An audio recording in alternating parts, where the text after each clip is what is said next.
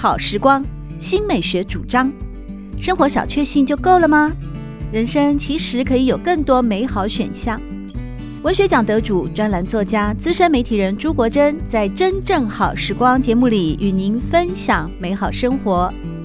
让我们打开心灵的扉页，享受真正好时光。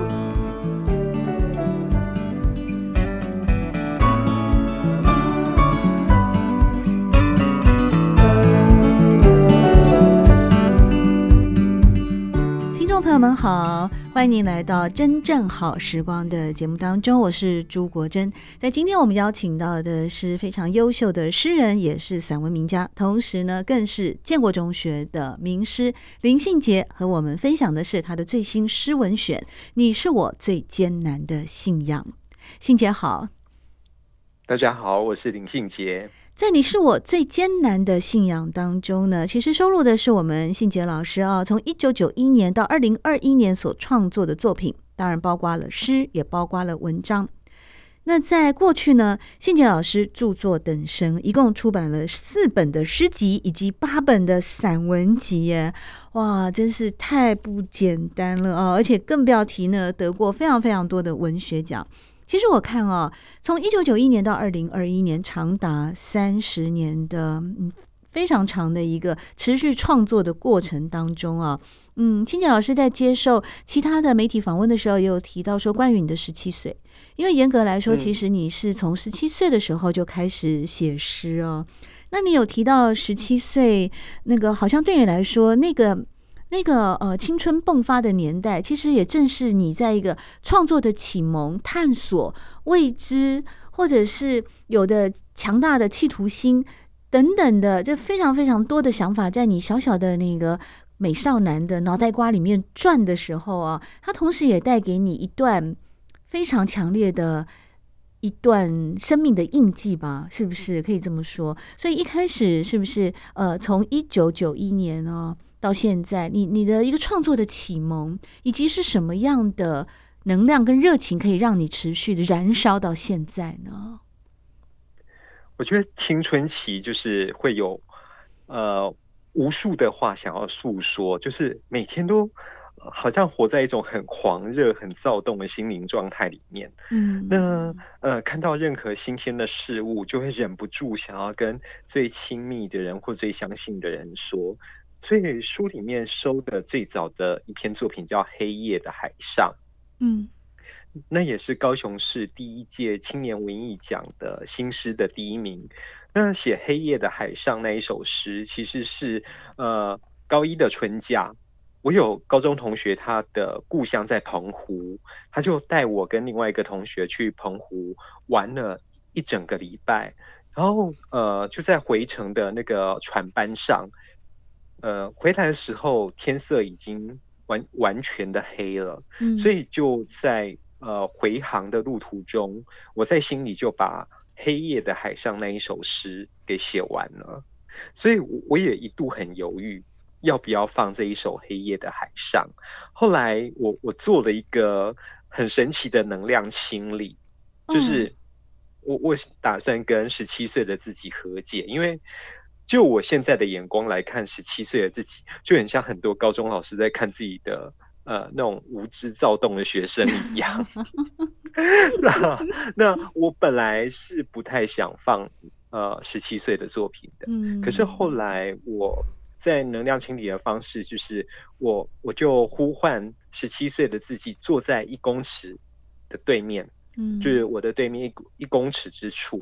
然后我把我。对十七岁的作品的感觉告诉他，然后其实那好像也是在提醒我，呃，我可以接受他了。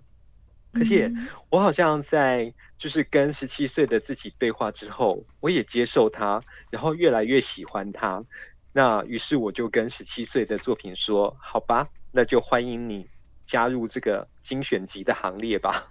哇，一个好奇妙的一个自我对话的过程哦，而且同时也接纳了年轻时候的自己，同时呢也展望了，嗯，年轻以后的自己，我不要说是中年后的自己，我说是年轻以后的自己。其实，在这一本哦，你是我最艰难的信仰林信杰诗文选当中呢，虽然刚才我们信杰老师有说，哎，一度考虑要不要收录自己十七岁、十七八岁最年轻时候的呃那篇那那篇得奖的诗作《黑夜的海上》，记春潮起伏的日子，自澎湖归来。如果说这是你在一九九一年的创作，其实你也不过在短短的七年之后啊。大概二十五六的时候，你写了一篇叫我坐在这里。我觉得那时候你短短的这五六年的呃一个生命的历程，其实你已经整个蜕变了耶。因为我很我很喜欢我坐在这里这篇文章，你的破题你就跟大家说，我坐在这里不想再理会那些理想的起降，理想的起降。把理想当做一个飞机起飞降落，或者是升降梯的升降，有起起伏伏、高高低低。这一句话就讲的太妙了，而且太太好了，那意象非常的饱满。我自己坐在这里，想着那一天多风的交谈，从细幕到星光升起。我并不常想起你，然而总在回到这个角落的时候，我记起你说过的破碎的语句。这篇文章哦。这篇文章其实你到最后当然有提到，就是说关于神、关于灵性啊，关于爱与永恒啊，关于相信与否等等啊，其实是两千零六年的作品哎，其实你才二十五六哎，你怎么一下子就这么成熟了？那那个好像呃已经三十出头了吧？二零零六年你三十，我数学好差哦。啊，对哈，一九九一到二零零六哦，不是，不是二零零一到二零零六，原来是我数学很差，不是你成熟太快，是我数学太烂。可可是可是二零零六也是很久以前的事，对呀，很久很久，也是十四十五年前的事了。对。嗯，我很喜欢这一首啊。我其实我也很喜欢《造船时代》那一首。哎，后来我发现《造船时代》啊，还有与爱有关的事哦，都分别是收录在你的岛屿的诗集。嗯，那另外也有在就是同期，大约是二零一七年左右的呃两本诗集嘛。像你到《造船时代》的时候啊，那你又更进步了，从二零零六到二零一七哦，这次我数学没有错了啊，有十几年以后了。然后呢，你像造船时代，你说他们说要有船，于是便有了船；他们说要出发，于是便离了岸。他们看见没有，怀疑只是飞翔的水鸟。他们每日练习演算钢铁与经济的重量。他们等待趁着潮水推进一个时代的梦想。哎，我觉得你到这个时候，你那个整个已经不仅仅是蜕变，简直是脱颖而出了耶！你简直是已经一个重新打造一个全新的。全新的，呃，脱了皮的，不能讲脱了皮了，脱了皮了，也不一定是变得好。就是你整个已经是，呃，那个成语怎么说啊？自从我的发现自己数学很烂以后，我我开始连文学的自信都没有了，就是一个脱胎换骨的一个更新的里程碑的诗人林信杰了。你认同吗？你认同主持人？主持人？你认同主持人？深深有同感，真的，就是呃。我觉得写东西，呃，在这样的回顾底下，那些叙述的语气是有时差的，就是它跟生理结构有关，就是 你说越成熟。你说越老，像我，我是越老越肥以后写的文章越稳重了，这是真的，真的跟跟生理状态有关，就是 也跟体重很有关系。对对对对，君子不重则不威。然后跟呼吸道呃的那种当时的状态也很有关系。那我在写造船时代，应该就是我我觉得我我的语气大概是最饱满的时候，而且刚好是在写我我的故乡高雄，高雄有很多的那个造船相关的产业。嗯，那目前来说，高雄也是全世界的游艇制造的佼佼者，所以写那个东西的时候，就觉得好像很有自信，很有自信。对，因为有一种船是一种交通工具，船会远行，船会离开，船的存在，船的存在感，船的一个、嗯、呃，就是说它的意义，并不在于说它停泊港口的时候，船的一个行动力，一一艘船、游轮也好啊，航空母舰也好，它所有的价值是在它行驶于海上的时候。它的价值才被无限的拓展，所以造船时代就是你给了我们的一个可以远行的一个有自主能力的一个物体，然后这个物体它可以是很大的，像航空母舰那样子，它也可以很小的，是一个帆船的，或者是一个人驾驶的。而这艘船当它要出发的时候，它就离岸了，所以它象征着一个理想或梦想，或者是苦难，或者是你不想记忆的回忆，所有的事情你是可以离开的。你是可以，你是可以离开，但他同时也是远行去征服的。所以我觉得造船时代的那个，即便你是在当时在高雄，在高雄港，因为高雄的一个场域的特色啊，那个地区的呃那个地区的氛围，但是你写出来的这首诗是完全突破了疆界，它赋予的那种无止境的想象，而到最后收在一个他们理解、他们爱这样子的悲悯的一种。我觉得是几乎已经是出神入化的，这可能也跟你后来的心境，以及不断的修行，每天打坐十五分钟 之后的一种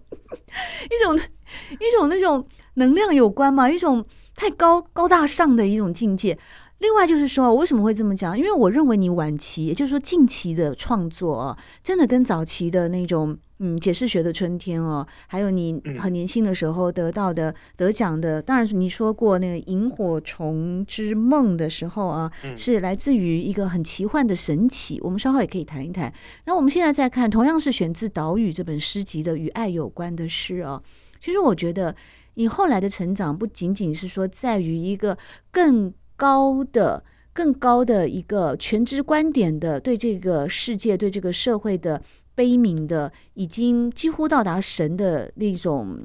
高度的一种关怀跟注视。其实你更加参透了人跟人之间的关系，人跟人之间的一种距离，该保持的距离，或是人跟人之间该嗯拥有的嗯。陌生也好，连结也好，比方与爱有关的事，在破题你这么说，这些年我热衷采集陌生人的善良，这样才能从一个冬夜走到另一个冬夜，并且相信有些东西永远不会被时间摧毁。善良来自于陌生人，热而且是热衷采集，这个其实已经代表这个写作者，也就是我们林心杰老师啊，这个创作者在这个时候的一个心境。那个已经是太太明白了，太透彻了。而即使你那么明白、那么透彻的时候，你还是选择相信陌生人的善良，还要去采集它。但是你不说这不是神还是什么呢？那你最后呢？这首诗的最后，让我把愿望折叠在心里，将虚无还给洪荒，那就是了吧？诸神无事，只留下爱的证据。诸神无事，只留下爱的证据。你告诉我，现在我是不是已经到了火星了呢？我的高度已经到了宇宙洪荒了，好吗？呃，写这个诗，呃，回顾它的时候，我我也是有点感慨啦，因为呃，这个诗是在疫情爆发之前的连续几年，我都会帮那个某一些基金会写诗，然后送给街友，然后呃，在那个尾牙的时候，他们就会办那个呃共餐活动。嗯，就是呃，他们他们有一个非常优雅的名字，叫做“寒士为儒”，清寒的寒，嗯，然后呃，士大夫的士，就是贫寒人士。对，那呃，在经济或者在社社会阶层上，都是最弱势的一群人。那我我也很感慨的想到，就是疫情来袭的时候，最容易被剥夺幸福感的，也都是最弱势的这一群人。那么，呃，从去年开始，韩式围炉活动就取消了，就会呃，就变成是实质上的，就是把物资送到他们呃府上或是他们身边。那与爱有关的是写的就是我我我只能企图去想办法设身处地的理解他们，然后表达我我对于人跟人的那那一种。情感的连结是怎么一回事吧？诸神无事，就是感觉你已经到，呃，就是说，一切交给我的信仰，就是说一切交给天主的安排了，这样子。嗯，放心吧。但是还是有人人的温暖在啦，因为如果不是基金会办的这一些活动，我觉得呃，这些街友们可能还要受到更多的折磨跟苦难。对。那我觉得在呃，就是我我们这个社会上，有时候鼓动仇恨是。比宣扬爱容易的太多的，对啊，而且搞不好仇恨的那种挑动会比、嗯、会比爱更让人觉得亢奋或是兴奋，就一种猎巫的心态吗？对，嗯、这也是让我很惶恐、很畏惧的地方。所以在呃自己能力有呃范围之内，能够给予多少爱，我就觉得那那就是我们生而人生为。为一个 生命共同体，应该要努力去做的事情，嗯、所以才会写写这个与爱有关的事。这时候就一定要来看，你是我最艰难的信仰——林信杰施文选。因为在整本诗文选里面呢，其实我经常看到的，包括就是我们林信杰老师啊，有非常优秀的中生代的诗人，也是建国中学的名师，收录了他从一九九一年到二零二一年的作品。我们看着信杰老师从十七岁的时候开始写诗，一路的成长蜕变，而这个成长蜕变，就诚如刚才信杰跟大家分享的，其实是一个散播爱的过程。即便在你自己的生命历程里面啊。多少也经历了许多的不堪啊，职场的斗争啦，学业的不顺遂啦，或者是说在那个嗯教育现场里面哦，要面对到的很多的挑战啊等等啊，我想所有人都一样，生命的历程里面经常都会有很多不可思议的。变化，这变化有时候有时候来自于外在，不有时候也会来自于内在的纠葛嘛，等等。但是无论如何呢，从十七岁开始创作到现在，大家自己算数算一下哈，三十多年哦。所以，可是我信杰老师带给我们的仍然是光啊，仍然是爱，仍然是信任，仍然是一种美好的传播。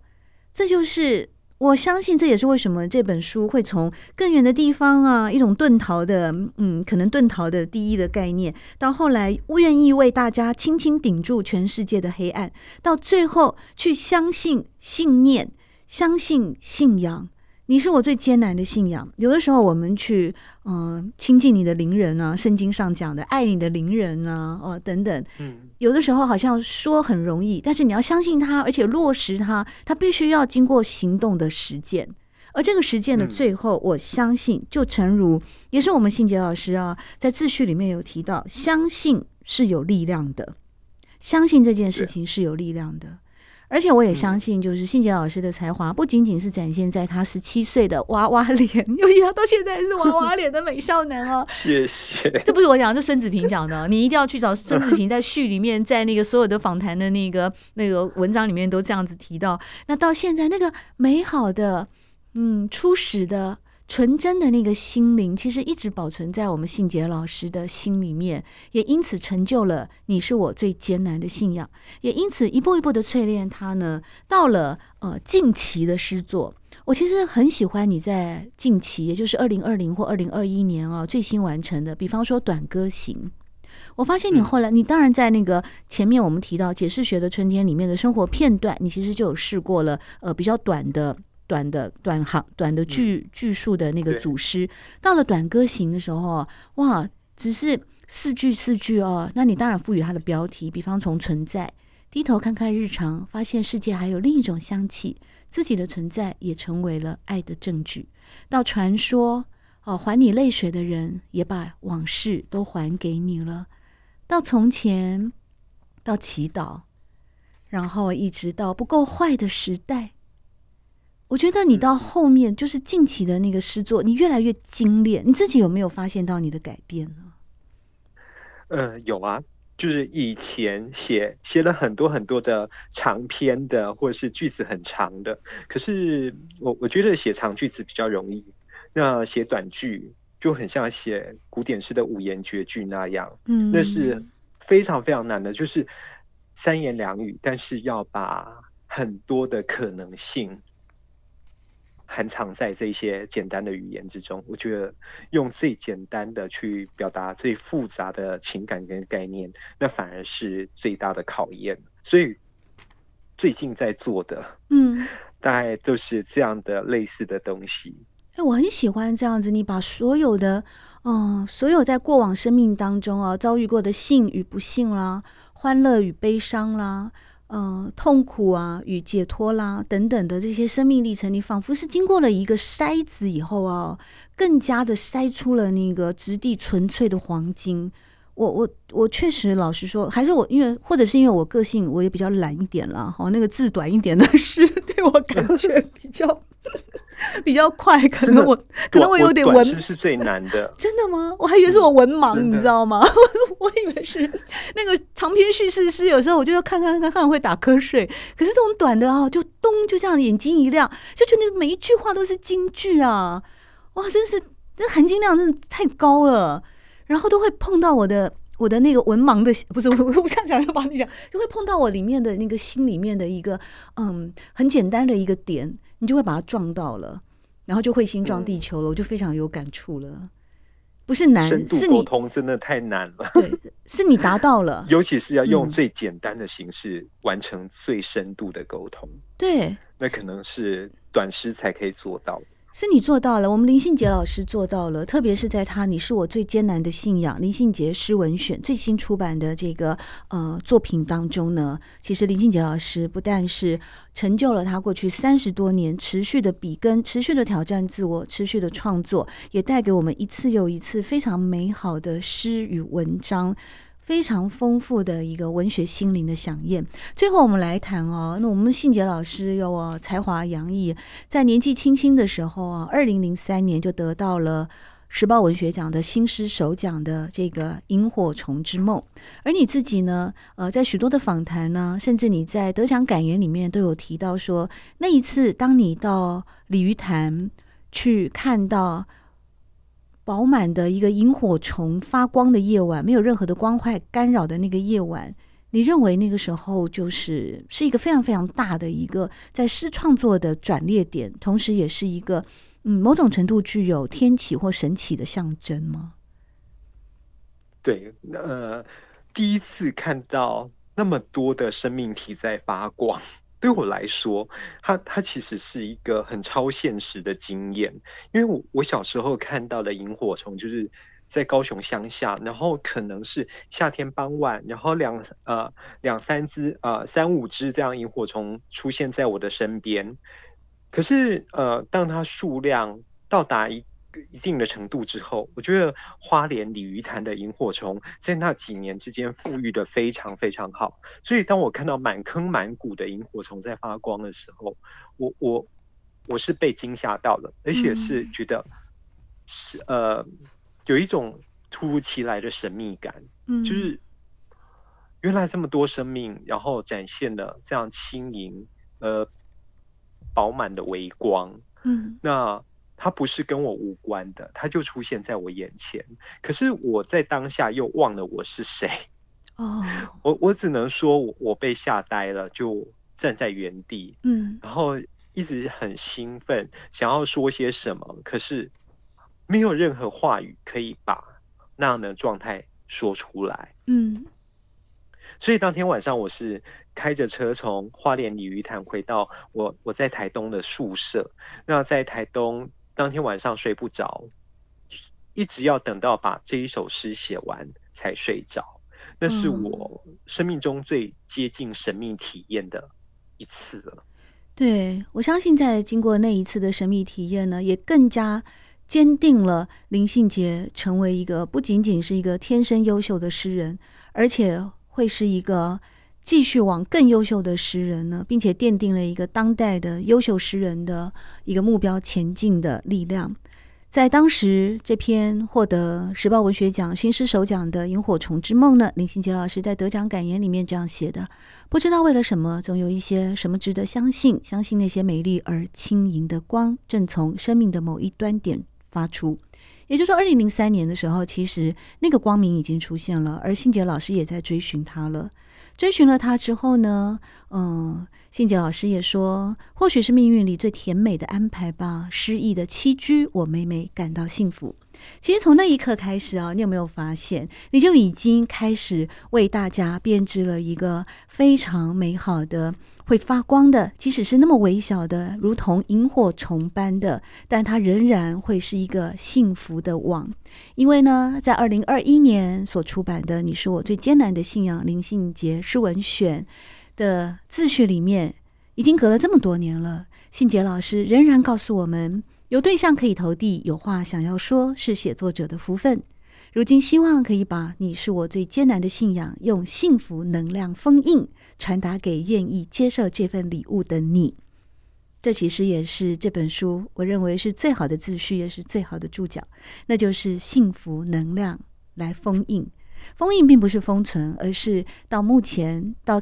看到这本书的时候的一个逗点，我相信这个幸福的能量也会借着林信杰老师的传递，也透过我们真正好时光的节目不断的延续下去。再次的感谢，呃，林信杰老师，知名的诗人，也是建国中学的名师，来到真正好时光和大家分享。你是我最艰难的信仰，林信杰诗文选。谢谢信杰老师，谢谢。喜欢朱国珍制作主持的《真正好时光》，欢迎您订阅、分享或留言，随时保持互动，一起共享美好生活。